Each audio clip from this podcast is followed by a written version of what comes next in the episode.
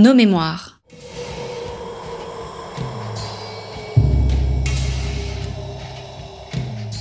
Une émission de la rédaction de Storia Voce.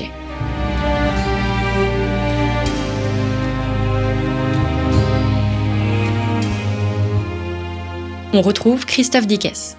Chers auditeurs, bonjour, bienvenue pour cette nouvelle édition de notre émission Nos Mémoires, une émission un peu spéciale puisque nous l'enregistrons depuis le musée de Cluny au centre de Paris. Isabelle Variès, bonjour. Bonjour. Merci d'avoir répondu à notre invitation. Vous êtes conservatrice de musée, une des conservatrices, et vous avez euh, été une des organisatrices du, euh, de l'exposition consacrée à la vie quotidienne au Moyen Âge. C'est une exposition qui va durer quatre mois jusqu'au mois de juillet prochain, avant les grands travaux qui vont commencer au musée de Cluny et qui vont durer un peu moins d'un an. C'est bien cela? Oui, alors très euh, précisément, nous allons fermer le 28 juin au soir, donc euh, juste à la toute fin juin.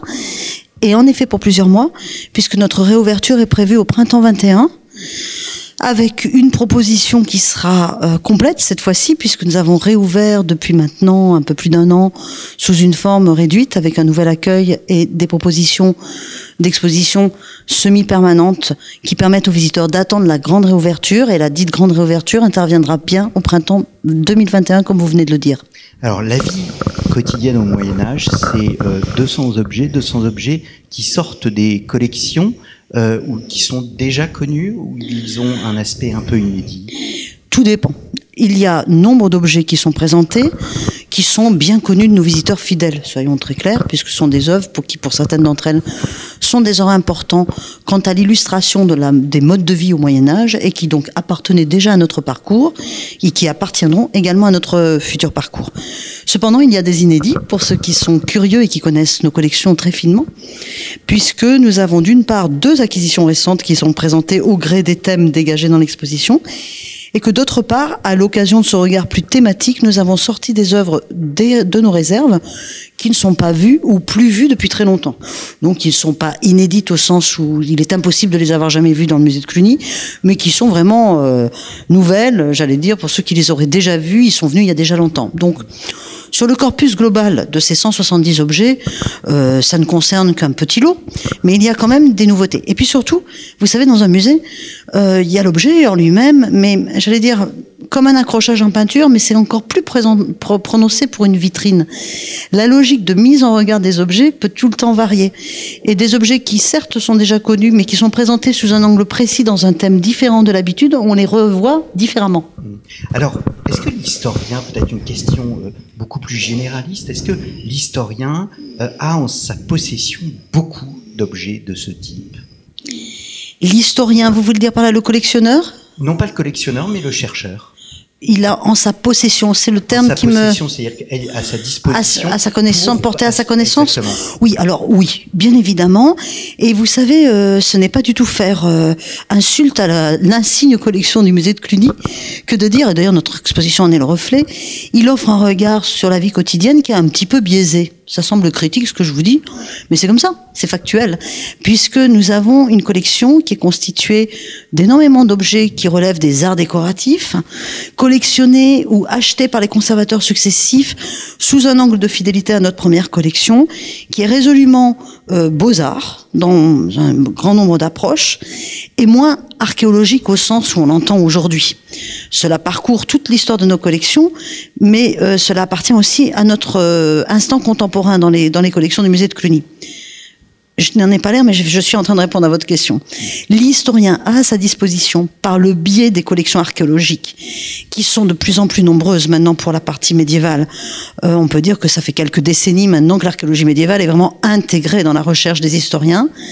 Euh, peut-être le fut-elle plus tardivement que pour les antiquisants, mais elle l'est pleinement. Donc cette, euh, ce mobilier puisqu'il s'agit d'objets mobiliers, que ce soit des meubles ou que ce soit des objets de la vie quotidienne, typiquement les objets de repas, les objets de soins du corps, appartiennent à nombre de collections. Que l'on parle d'un petit musée de site, où il y a un ensemble archéologique d'une mode castrale, que l'on parle de Charavine, bien connu pour les périodes anciennes du Moyen Âge, vers Grenoble, que l'on parle des musées archéologiques, je pense par exemple au musée de Saint-Denis, qui est tout près de nous, on a à notre disposition nombre d'objets. C'est pour ça que je vous dis que le regard peut sembler biaisé sur la vie quotidienne lorsqu'on regarde notre collection, parce qu'on ne répond pas forcément à toutes les questions auxquelles sont habitués maintenant euh, les historiens de la vie quotidienne au Moyen Âge. Typiquement, je prendrai l'exemple du repas. Il nous manque les écuelles en bois. Des écuelles en bois, il en existe dans les collections, y compris publiques françaises. Je vais citer un exemple que je connais bien parce que j'ai longtemps œuvré au musée de Metz. Et euh, au musée de Metz, grâce à des fouilles subaquatiques dans la Moselle, le, les collections disposent pour le visiteur de ces écuelles en bois qui sont la principale manière de contenir la nourriture. Au musée de Cluny Point, c'est vraiment des, des objets purs archéaux qui n'ont pas eu l'honneur d'intéresser nos, nos conservateurs successifs. Et supplémentairement, nous ne sommes pas dans le jeu des fouilles et des dépôts des fouilles du service régional d'archéologie pour des raisons très légitimes, qui est qu'il existe des musées d'archéologie plus scientifiquement archéologiques. Cependant, on a un atout, et on en fait montre dans l'exposition, c'est que dans notre périmètre, nous avons eu des fouilles médiévales dans les termes antiques de Cluny. Pourquoi? Parce que comme les structures antiques avaient été euh, utilisées pour appuyer tout euh, îlot médiéval, le Calilo a été détruit au 19e pour rendre aux ruines leur apparence dans la suite de toute cette euh, politique liée euh, à la volonté notamment de Prosper Mérimée de rendre les ruines à leur aspect euh, initial, mais sont restés providentiellement pour nous quelques latrines, qui mmh. comme, sont comme d'habitude sont l'or pour l'historien et l'archéologue, et les fouilles de ces latrines ont occasionné des découvertes de terre cuite et d'objets de vaisselle, de repas, que nous montrons dans l'exposition thématique, et qui font partie des objets relativement ou quasiment inédits de la dite exposition. Alors, habitat, art de la table, dévotion, soins du corps, jouets, jeux, instruments de mesure, lecture et écriture, c'est extrêmement complet. Une telle exposition, c'est sortir d'une vision d'un Moyen Âge obscurantiste, d'un Moyen Âge sale, d'un Moyen Âge inculte. Espérons-le. En toute façon, toute la politique d'exposition du musée de Cluny, qu'elle soit temporaire ou permanente, euh, concourt normalement à cette, à cette conclusion. Et là, on est en train d'enfoncer une porte qui est déjà fort heureusement largement ouverte. Cependant, vous avez raison, par l'angle de ces thématiques, nous montrons aussi euh, à quel point euh, finalement, il n'y a pas de progrès hein, dans l'histoire humaine, donc euh, il n'y avait pas un siècle, euh, une série, euh, un demi-millénaire d'obscurité. Et là, je prends pas tout le millénaire médiéval. Hein. On pourrait en parler des heures, mais c'est vrai que notre représentation actuelle, même si elle traite parfois, par exception, de périodes très anciennes, quand nous les avons, nous avons voulu ouvrir le champ de, de, la vision du visiteur à cela. C'est pour ça que vous avez, par exemple, trois objets qui appartiennent à la civilisation copte dans l'exposition, quatre même mais c'est majoritairement des collections du XVe siècle que vous voyez dans cette exposition et qui sont le reflet de la proportion des collections du XVe siècle au musée de Cluny qui sont très, beaucoup plus nombreuses. Et euh, cette idée euh, de combattre les idées reçues, elle se fait d'une part par le biais que vous venez d'indiquer sur des thématiques où l'on voit que oui, on prenait soin de son corps, oui, il y avait une pratique de l'écriture, etc., etc. Mais c'est aussi parce que ces, thèmes se, se répondent assez bien entre eux et on voit que les choses euh, s'intriquent. Je prends un exemple très simple, l'exemple du jeu, du jeu de table dans la vitrine jeu, que j'ai volontairement séparé de jouets pour euh, séparer l'univers ludique enfantin de l'univers du jeu de table. Et l'on voit euh, placé à proximité de la logique instrument de mesure, mais aussi la logique commerce, à quel point tout simplement l'apprentissage de savoir compter, de savoir être stratège, de savoir mener un combat d'une certaine manière, même si c'est un combat symbolique sur un plateau, n'est pas sans être séduisant par rapport à la logique euh, commerciale ou la logique euh, scientifique. C'est ainsi que à un plateau de jeu répond très bien la belle tapisserie, euh, l'arithmétique. Hum, hum. Puisqu'on est sur les jeux, on va cette fois aller sur les jouets. Oui. Les premiers jouets, ce sont les, les, les soldats de plomb. Alors, les premiers jouets, ce ne sont pas les. Dans, dans l'histoire du jeu en général, ne me lancez pas sur ce sujet, j'en ai fait un sujet d'exposition. Il faut remonter pratiquement. À partir du moment où l'homme sait compter, il joue. C'est notre intime conviction à tous ceux qui travaillent sur la, la chose ludique. Donc, on est à des milliers de millénaires à, plusieurs millénaires pardon, avant euh, l'époque euh, actuelle. Euh, pour ce qui est du Moyen Âge, le soldat de plomb apparaît assez tardivement, mais euh, il est une invention du Moyen Âge. C'est ce que vous vouliez dire, je pense. Et il se trouve que le musée de Cluny a dans ses collections un soldat de plomb particulièrement ancien, autant que je puisse le savoir, le plus ancien qui soit connu à ce jour, ce qui en fait vraiment une pièce exceptionnelle, puisqu'effectivement leur fortune post-médiévale est immense. Hmm. C'est la mode du soldat de plomb. Ce n'est pas l'invention du combat sur un plateau, puisque tout jeu de plateau joue pratiquement sur l'allégorie de la guerre. Hein. Je joue ma vie. Euh, c'est euh, Achille Ajax qui jouent à, à l'arrière-plan de la guerre de Troie. Mais l'idée de miniaturiser dans le matériau plomb un petit soldat pour faire la guerre, pour jouer à la guerre, elle est médiévale et il se trouve que dans les collections des petits plombs du musée de Cluny, il y a un des plus anciens. Pour moi, c'est le plus ancien à ma connaissance. En tout cas, un des tout plus anciens soldats de plomb euh, que nous connaissions encore aujourd'hui. Mmh. Tous ces plombs que vous voyez, il y a aussi beaucoup de dinettes. On a joué à montrer une petite maison de poupée pour nos visiteurs.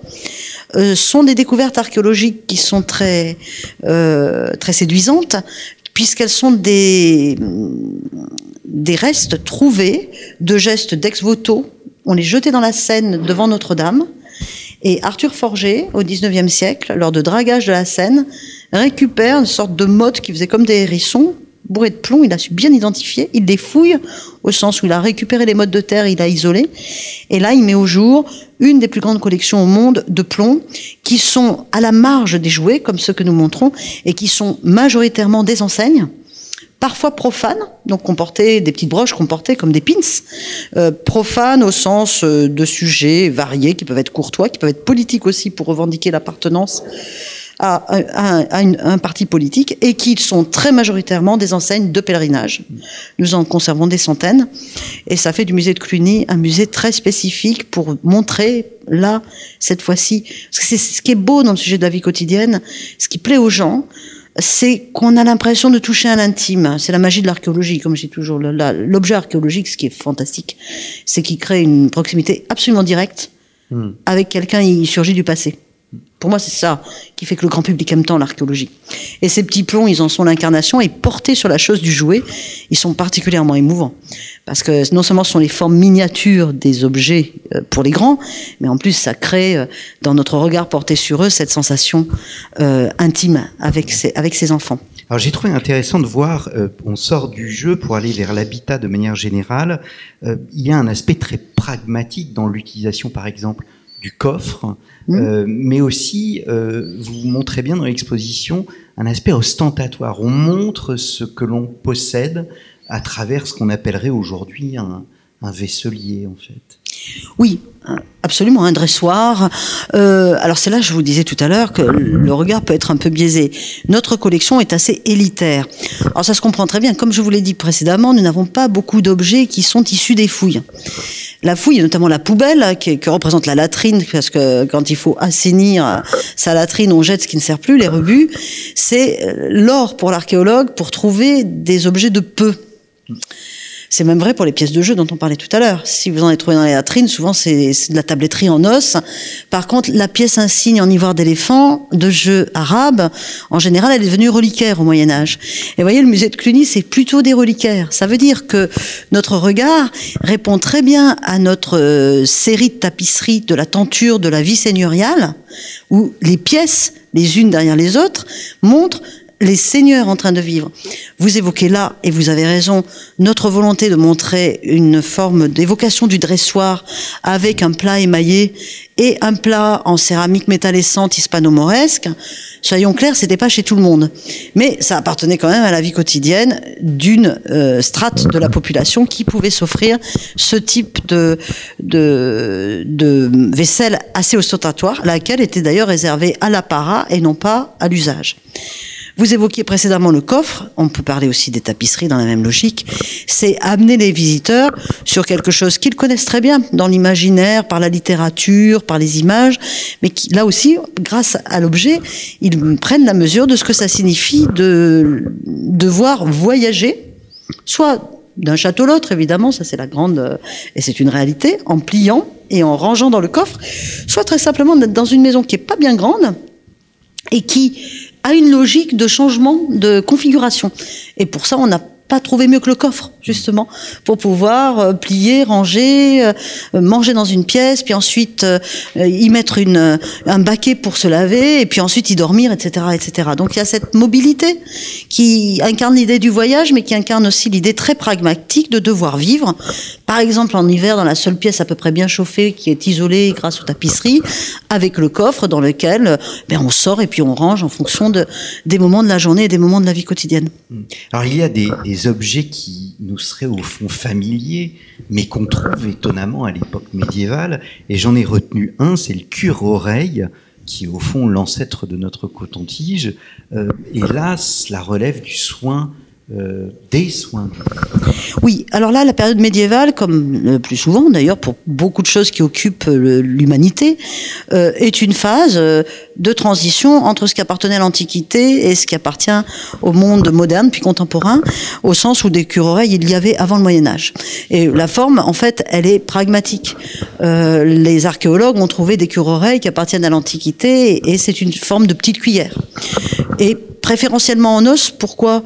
Euh, Parce que ceux en bois ont dû disparaître à travers le temps, et que si c'est en métal, ben, je vous laisse imaginer combien ça fait mal. Donc euh, c'est toujours cette idée qu'il n'y a pas de progrès, et cette idée que des objets qui parfois, vous savez, en histoire de l'art, parfois, il y a une, un tropisme qui consiste à, même des historiens de l'art pratiquent cela parfois, ils disent c'est d'une étonnante modernité en regardant un objet, par exemple une œuvre d'art, Enfin, il y a pas de. On pourrait le dire des poupées coptes, par exemple.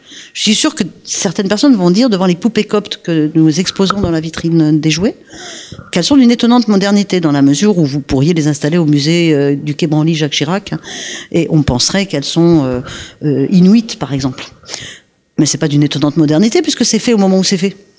C'est simplement qu'il y a une forme de communauté d'idées sur les formes ou sur l'efficacité d'un objet. Le cure-oreille est en plein dans cette, dans cette euh, configuration, si j'ose dire, et c'est chose étonnante que de voir que effectivement les soins portés au corps euh, se faisaient à peu près dans les mêmes modes opératoires, hein, y compris dans les recettes euh, qui étaient à l'œuvre, par exemple dans la cosmétique ou dans les onguents, et que cependant euh, notre regard aujourd'hui est comme étonné et il y a aussi dans ce regard porté sur les cure-oreilles que vous évoquez la joliesse de la complémentarité en général du cure-oreille et de son extrémité.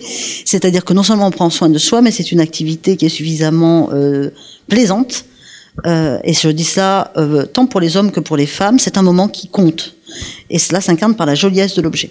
Alors bien sûr, vous allez encore me dire, et vous aurez raison, oui, mais il y en avait certainement des pas beaux. Et ceux-là, effectivement, ils sont partis dans les poubelles. On a gardé les belles choses. Hmm. Alors, au fond, quelles que soient les époques, il y a euh, des besoins quotidiens qui, qui ne changent pas. Existe-t-il malgré tout euh, des objets qui nous étonneraient et qui n'existent plus aujourd'hui? Euh, je m'attendais pas à votre question. Si on accepte évidemment tout ce qui relève, je vous ai dit que euh, le progrès, notamment en histoire de l'art, n'existe pas, mais il y a une dimension de modernité et d'invention technologique. Force est de constater qu'aujourd'hui, on s'éclaire un peu moins à la lampe à huile euh, qu'au Moyen Âge. Donc, on pourrait dire que dans la typologie de ce qui existe dans l'environnement, chandelier, oui, euh, que vous envoyez dans l'exposition, les lampes à huile, mais tout le monde sait ce que c'est néanmoins. On a mmh. tous dans l'idée. Mais ça fait pas partie des objets qui sont aujourd'hui euh, les plus sollicités pour faire de la lumière. Euh, il y a l'absence, quasi-absence de la fourchette, sachant qu'il y avait des pics. Il y a, il y a, il y a des assiettes, non Il y a des assiettes qui sont en général souvent en bois et un peu à forme d'écuelle, ce qui s'explique par le type de nourriture qu'on mange. Il y a beaucoup de choses qui à l'œuvre sont des sortes de bouillies ou des soupes. Donc il est plus pragmatique plutôt que des assiettes plates comme on les pratique aujourd'hui d'avoir des assiettes un peu incurvées. En revanche, il n'y a pas de table, il y a des, des, des planches avec des traits. Oui, voilà, oui, oui, mais ça, ça existe encore aujourd'hui. Mais oui, c'est toujours cette même logique de euh, d'avoir des choses qui sont vraiment euh, meubles pour de vrai, très et mobiles. Mmh. Euh, donc il y a ça. D'où le non mobilier. Et d'où le mobilier, absolument. Euh, et des objets qui soient aujourd'hui, qui soient sans utilité aujourd'hui. Ben oui et non, on, on revient à cette à ce les, les, les chauffe-mains, les petits braseros que vous voyez dans, par exemple dans les dinettes.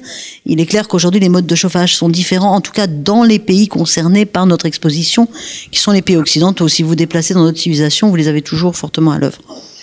En gros, nos visiteurs doivent vraiment comprendre ce que sont chacun des objets qu'ils voient parce qu'ils ont tous eu une, une, vie, une fortune qui nous amène jusqu'à aujourd'hui pour qu'on en comprenne l'usage. Alors vous évoquiez tout à l'heure la mesure. Que mesure-t-on à l'époque médiévale En dehors des échanges commerciaux, est-ce qu'on mesure le temps, par exemple? Évidemment. Alors, on mesure le temps, là aussi, depuis euh, très très longtemps. Et simplement, au Moyen-Âge appartient à une invention euh, qui est celle de la mesure du temps, euh, y compris quand on n'a pas le soleil. C'est quand même assez utile. C'est une invention monastique et parce que la l'utilité euh, fait l'invention et ça pouvait être assez pratique de pouvoir savoir où on en était euh, du temps la nuit notamment pour la pratique des euh, liturgies nocturnes. C'est ainsi qu'au Moyen Âge et plus précisément au XIVe siècle émerge cette idée à partir d'une quantification euh, sur un temps donné à l'heure de midi pour se retrouver à l'heure de midi suivante au soleil les euh, scientifiques ont inventé un système de comptage du temps par le poids de, l'horloge. Et ça, ça appartient au, champ des grandes inventions du Moyen Âge. Donc pas la mesure du temps, mais la mesure du temps en dehors du Soleil. Et nous avons dans, nos, collections une, euh, certes un peu euh, retouchée, parce que ce sont des objets mécaniques, donc qui ont servi longtemps, donc qui ont été restaurés pour, pour servir, mais un un, exemple particulièrement ancien de l'horlogerie dans l'histoire de, des collections européennes que nous montrons dans l'exposition pour expliquer cette invention du comptage du temps au Moyen Âge. Merci Isabelle Bardiès d'être venue au micro de Storia Voce pour évoquer donc ses regards sur la vie quotidienne au Moyen Âge. Je ne souhaite pas vous quitter, chers auditeurs, non sans évoquer un classique de la littérature historique, La vie dans un village médiéval de Frances et Joseph Guies, un livre inédit en France et qui vient d'être traduit par les éditions Les Belles Lettres. Il s'agit là du troisième volet d'un triptyque, donc, le premier étant consacré à la vie dans un château médiéval, le deuxième à la vie dans une ville médiévale, et enfin donc la vie dans un village médiéval. Frances et Joseph Guies ne sont malheureusement plus de ce monde, ils forment un couple de médiévistes hors pair, auteurs britanniques donc de plusieurs ouvrages et notamment de best-sellers. Leurs livres sont riches d'anecdotes, de mille détails, nous plongeons littéralement dans le quotidien de l'époque, comment les champs étaient-ils cultivés, comment s'habillait-on au Moyen Âge, quelles étaient les occupations au village, quel rôle, enfin, jouait naturellement l'Église Autant de questions auxquelles les deux auteurs répondent en soulignant, au fond, comment le système juridique médiéval, le code de conduite, posèrent les fondements de la civilisation occidentale. La vie, donc, dans un village médiéval, aux belles lettres de Frances et Joseph Guies. Je vous dis à très bientôt, chers auditeurs, et même à la semaine prochaine, pour une nouvelle émission de Storia Voce.